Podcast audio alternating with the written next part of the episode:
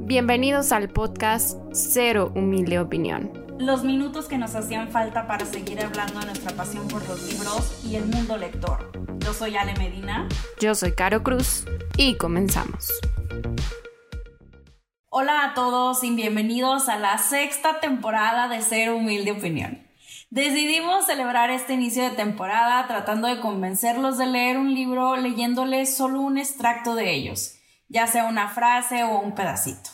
Pero, pues antes de comenzar, Caro amiga, ¿cómo estás? Hola Ale, estoy muy bien y me da mucha risa porque este episodio va a ser en vez de frases para que lean este algunos libros como memorables va a ser intentando convencerlos que lean a mis autores y libros favoritos porque sin querer terminé eligiendo libros que me gustan mucho pero es que es de las frases que más recuerdo de los libros que más he marcado y hay otros libros que tengo marcados pero entraban a lo mejor dentro de spoilers o frases que eh, sin contexto suficiente no eran tan llamativas y estas fueron las poderosas, Ale. Uy, no, pues qué emoción. Sí, básicamente va a ser eh, leyéndoles frases memorables, guiño, guiño, para que los lean, ¿no?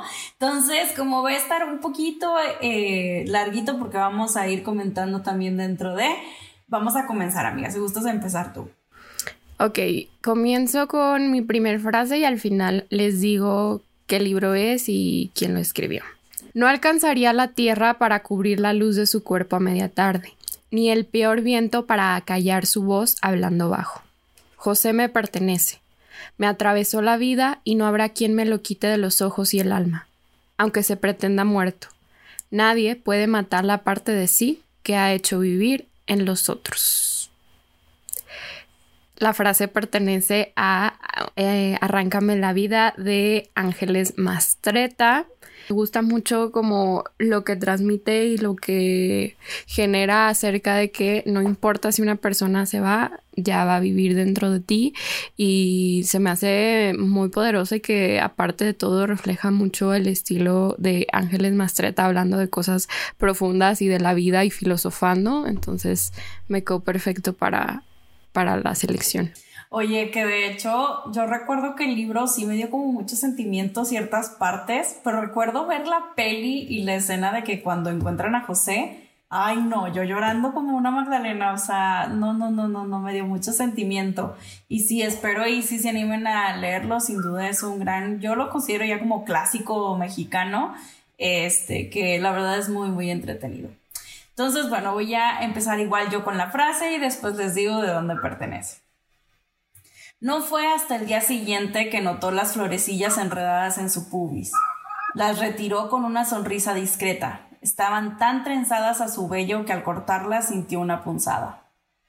Pocas mujeres se han asustado tanto como Alma la mañana que descubrió que de sus pezones, pesados una y otra vez por su novio, habían brotado, habían brotado dos minúsculos bulbos de lirios color rosa oscuro. Su tentativa de arrancarlos se vio frustrada por el dolor que le causó tratar de retorcerlos o de apretarlos. Parecían formados a partir de su propia piel. De hecho, eran más sensibles que ésta. Al final del día, el pubis volvió a llenarse de diminutas flores blancas. En las axilas, en lugar de vellos comunes, surgieron dos o tres pequeñas flores amarillas parecidas a girasoles.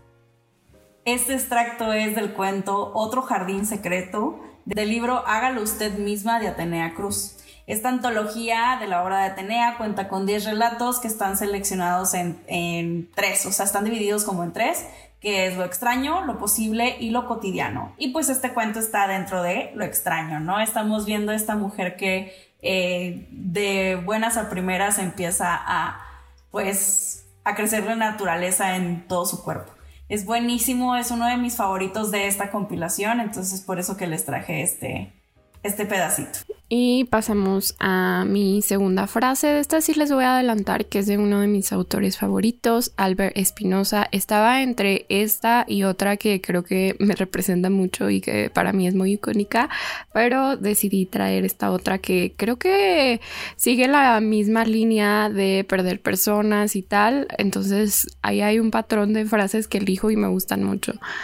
Dice, Siempre he creído que en la vida hay personas que te alimentan, que te quieren y que necesitas de tal manera que cuando los pierdes nadie puede llenar ese vacío. Está extraída del libro de Si tú me dices ven, lo dejo todo, pero dime ven. Me gusta hablar mucho de los libros de Álvaro Espinosa, pero no me gusta definir o intentar decir de qué tratan, así que si les llama la atención la frase, corran y busquen el libro. De verdad que el libro que elijan creo que les puede gustar y que puede dejar algo en ustedes más allá de como la historia base. Sin duda yo concuerdo mucho con eso, Caro, en el sentido de que los libros de Albert te van a llegar por una u otra forma y creo que esa es la magia de, de sus historias eh, siempre son libros muy cortos o muy breves, pero tienen como eh, situaciones tan específicas que, le llegan a uno de una u otra forma. Y bueno, vamos, eh, me gustaría seguir también igual con uno de los libros que más me ha gustado que he leído hace poco y dice así, los hombres son animales depredadores. Yo lo leí en un lugar que no había animal más inteligente que un depredador embrujan a sus víctimas que casi casi se entregan solas al sacrificio. Esto viene en el libro Basura de Silvia Aguilar Seleni. Es una novela con varias voces donde un basurero municipal es el ambiente principal de la novela. Tenemos eh, gente en situación tanto de calle, tenemos gente que eh, está viviendo situaciones familiares dentro de situaciones familiares, o sea, es como mucho drama familiar y también tenemos pues toda la parte política y social de lo que es vivir cerca de un basurero municipal. La verdad es, es increíble para mí lo que Silvia hace porque vemos como eh, una simple cosa como algo que se tiene que tener a veces en las ciudades, como los basureros, eh, van eh, pues sí uniendo historias o uniendo vidas de gente que tiene que ver por ahí a su alrededor. Entonces yo lo recomiendo mucho, es un libro también breve y es muy interesante cada uno de los narradores. O sea, está, está muy padre, tiene también por ahí tema de envejecer. Entonces eso también me, me llama mucho la atención y me llamó también mucho la atención esta frase porque se lo dicen a una niña, o sea, se lo dicen así como a una chavita, ¿no? Eh, alguien como que intenta como eh, darle un poco como de conocimiento o, educación sobre lo que es el afuera y cuáles son los peligros de, ¿no? Y es como esta metáfora de el hombre siendo, pues, como la serpiente que se come a sí misma, ¿no? De, un hombre eh, atacando a otro ser humano. Entonces, sí lo recomiendo mucho, a mí me gustó bastante y espero seguir leyendo más de Silvia. Oye, se me hace bien interesante como el escenario específico que plantea de que un basurero solo duda, menciona como la ciudad o el país o es... Eh, no recuerdo exacto, pero creo que sí es Chihuahua, porque ella radica por ahí. Ella radica, ella eh, eh, creo que si mal no recuerdo vive como en El Paso, mm. en, en, el lado de Texas, pero creo que ella es, si mal no recuerdo, es como muy allegada a lo que es Chihuahua y todo esto pero no dice, creo que no dice así como ciudad tal. O sea, como que es algo que aqueja pues a todas las ciudades o pueblos que pues ya sea que compartan o tengan como este tipo de relleno sanitario en donde eh, pues es un foco de infección, luego huele mal, este, y que el gobierno pues solamente se la vive como tirándole cal y tirándole cal encima para tapar el problema. Entonces hay toda esta situación también ambiental, social, eh, la gente que pues vive y come del basurero, es que es fuertísimo, a mí eso me... O sea, hubo partes que me gustaron más, o sea, más que nada ciertos narradores que se me hicieron más interesantes, pero ese sentido de lo social que conlleva el basurero es buenísimo. O sea, desde la gente que eh, los pepenadores, que les llaman, bueno, así les dicen aquí donde yo soy, los pepenadores que andan eh, pues clasificando la basura para luego venderla, encontrarse tesoros, o sea, o, ropa o cosas que ellos puedan utilizar, vivir en el basurero, o sea, porque hay gente que sí lo hace porque le queda así y lo que viene siendo como ser jefe de cuadrilla de tus propios pepenadores. O sea, está muy padre, está muy bueno, pero sí está fuerte. O sea, sí tiene partes súper fuertes dentro de la historia. Eh, y pues sí, sí lo recomiendo mucho. Sí, creo que es toda, toda una crítica social por lo que mencionas. Porque hay una gran metáfora de la basura que somos como sociedad también. O sea, es que es todo como muy redondo. Yo amé, yo viví mi mejor vida leyendo esto. Hablando de vivir la mejor vida, vamos a hablar de un libro que podría sentarme y dedicarle este episodio a leer todas las frases para intentar convencerlos de que lo lean, porque es una de las razones por las que me gusta mucho. Hay como una enseñanza entre un maestro y un aprendiz, así lo quieren ver. Entonces siempre hay como estas frases o filosofías de vida que al final pues son para el lector, pero esta es una de mis favoritas. Anhele el amor, Marcus. Haga de él su más hermosa conquista, su única ambición. Después de los hombres habrá otros hombres. Después de los libros hay otros libros. Después de la gloria hay otras glorias. Después del dinero hay más dinero. Pero después del amor, Marcus, después del amor, no queda nada más que la sal de las lágrimas. El libro es la verdad sobre el caso Harry Keber de mi queridísimo Joel Dicker y les digo, como esta, hay un chorro de frases y pues ideas que intenta transmitir eh, nuestro autor a través de pues este otro autor dentro de su libro.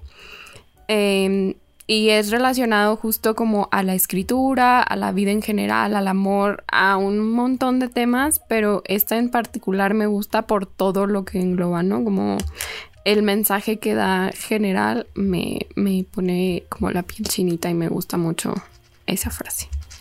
Qué padre, yo la verdad pues no, no he leído este libro y es el único que planeo leer. Después de lo que he leído de él, yo creo que es el único que planeo leer así con conciencia. Yo eh, sigo aquí con... Em, también igual es como de un este, de una antología, se puede decir de textos, porque hay de, en dentro de esta antología había como de distintos em, estilos de texto como ensayo, como cuento, etc. Entonces, eh, dice así, nadie te avisa, pero cuando eres madre dejas de ser hija. Nadie te avisa lo que debes de hacer para que esa bestia finalmente quede sola en el escenario. Y pues este es parte de em, lo que viene siendo el ensayo de Un viento helado de enero de Ira Franco. Y pues es parte de la antología de escritos por mujeres, maneras de escribir y ser, no ser, madre de la editorial Paraíso Perdido. Es un libro morado, yo creo que más de uno lo han visto por ahí, tiene una tipografía muy característica. Y este libro va a estar en mi top, lo auguro, estoy segura. Me gustó cada uno de los textos dentro de este librito. Es un libro muy breve, pero tienen tanto que decir y tenemos tanto que escuchar sobre este tema que mm, creo que cumple muy bien su cometido y habla desde la maternidad como de cada una de ellas, cómo lo ve o cómo lo, lo ha sentido y es muy interesante porque tenemos desde gente que sí ha sido madre, gente que no ha podido ser madre, gente que ha sido, que es madre, eh, gente que pues decidió no serlo o interrumpir. Entonces es muy bueno, la verdad lo disfruté bastante, aprendí mucho y también creo que me llena como de muchísima empatía este tipo de textos. Eh, o también me puedo llegar a sentir súper identificada. Entonces yo lo recomiendo bastante, lo leí en mayo y yo dije, wow, o sea, quedé como muy impresionada y me gustó muchísimo, lo recomiendo bastante. Si tienen oportunidad de conseguirlo, está por paraíso perdido. Antes de terminar el episodio, quiero hacer un gran eh, énfasis en que creo que ni siquiera es necesario que Ale lea frases de libros que le gusta mucho, siento que siempre lo saben vender muy bien y este en específico es uno de los libros que he visto mencionar mucho, pero me gusta la forma en que expresas tu, eh, tu sentir hacia la historia, entonces anotado también.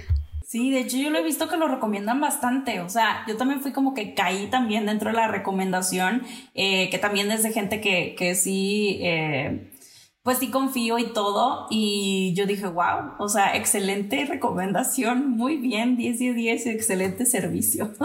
y pues ya como extra, como bilón, traemos otra frase. En mi caso es la más cortita, pero también muy poderosa y dice, porque el tiempo es vida y la vida reside en el corazón. Quizá a más de uno le suena porque es de esas frases que también se hacen súper icónicas y que luego salen por todo internet, pero si no, pues es de Momo de Michael Ende. Es un libro que leí hace un par de años, dos a lo mejor, y me gustó mucho el estilo tanto del autor como de la historia para dejar este mensaje justo de que el tiempo a veces nos juega como muchas eh, ideas en contra de lo que queremos hacer, pero al final hay cosas más importantes y debemos de, de valorar todo lo que hacemos sin tomar mucho en cuenta eso. Sí, sin duda, Caro, este libro siento que, o uno, es para la gente workaholic que vive en este mundo de tengo que trabajar, tengo que hacer algo, tengo que hacer esto y lo otro y lo otro y, y vivir como de una actividad a otra, otra, otra, otra, que me considero yo una de esas, o eh, este tipo de persona que está como en un círculo, bueno, como en un ciclo vicioso, dentro de donde su vida vive una rutina tan estricta que no se da cuenta de lo que hay más allá, ¿no? Y es súper, súper importante realmente tener presencia o estar presente en en este tipo de cosas que también son importantes para la vida, como lo es a veces estar en familia, viajar, este, o simplemente parar un momento y dejar de pensar en el trabajo, en, en esa rutina, en hacer algo diferente, ¿no? A mí nunca se me olvida esta escena en Pretty Woman, en la película de Pretty Woman, donde el abogado, este señor, de repente mm, se sale del trabajo y va a un jardín y se quita los zapatos y los calcetines y toca sus, así con los pies de que el zacate.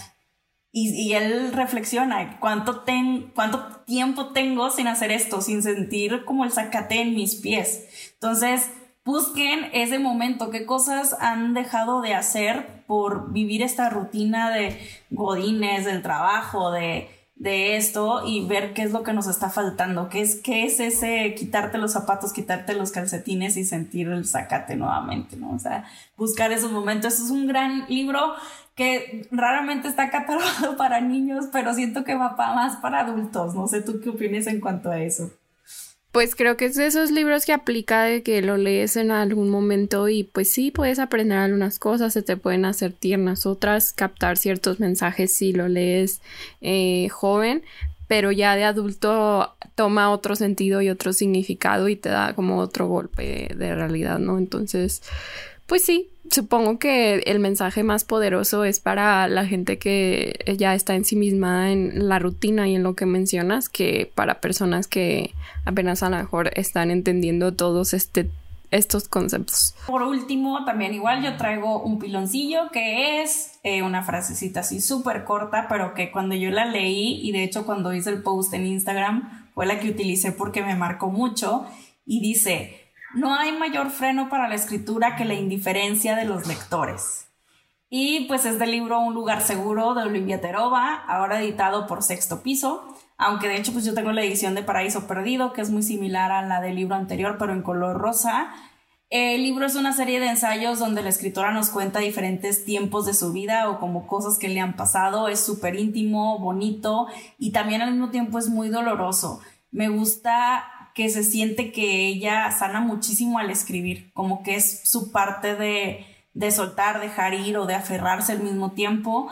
Eh, conocí también, curiosamente, muchísimo sobre el estado de Tlaxcala, porque ella es de ahí y habla un poco sobre la ciudad y cosas como particulares de ahí, pero también habla muchísimo como de moverse del lugar en donde sientes que ya no perteneces, de hacer tu propio hogar, de ir buscando como que tu propio rumbo y me gustó mucho la verdad me, me la pasé muy bien leyéndolo, digo, de repente sí hacía como que corajes, pero es un libro muy breve y como se siente como una platiquita así rica con la escritora, o sea, de que sentía que yo estaba platicando y escuchándola súper atentamente y ella estaba hablando y hablando y hablando y hablando y se siente muy bien, o sea, es hacer ejercicio como de escuchar a alguien y, y de ver de que, ay, oye, eh, yo qué hubiera hecho o o de que, ah, a mí también me pasó algo similar, wow, como ya lo manejó, o yo lo hubiera manejado de esta forma.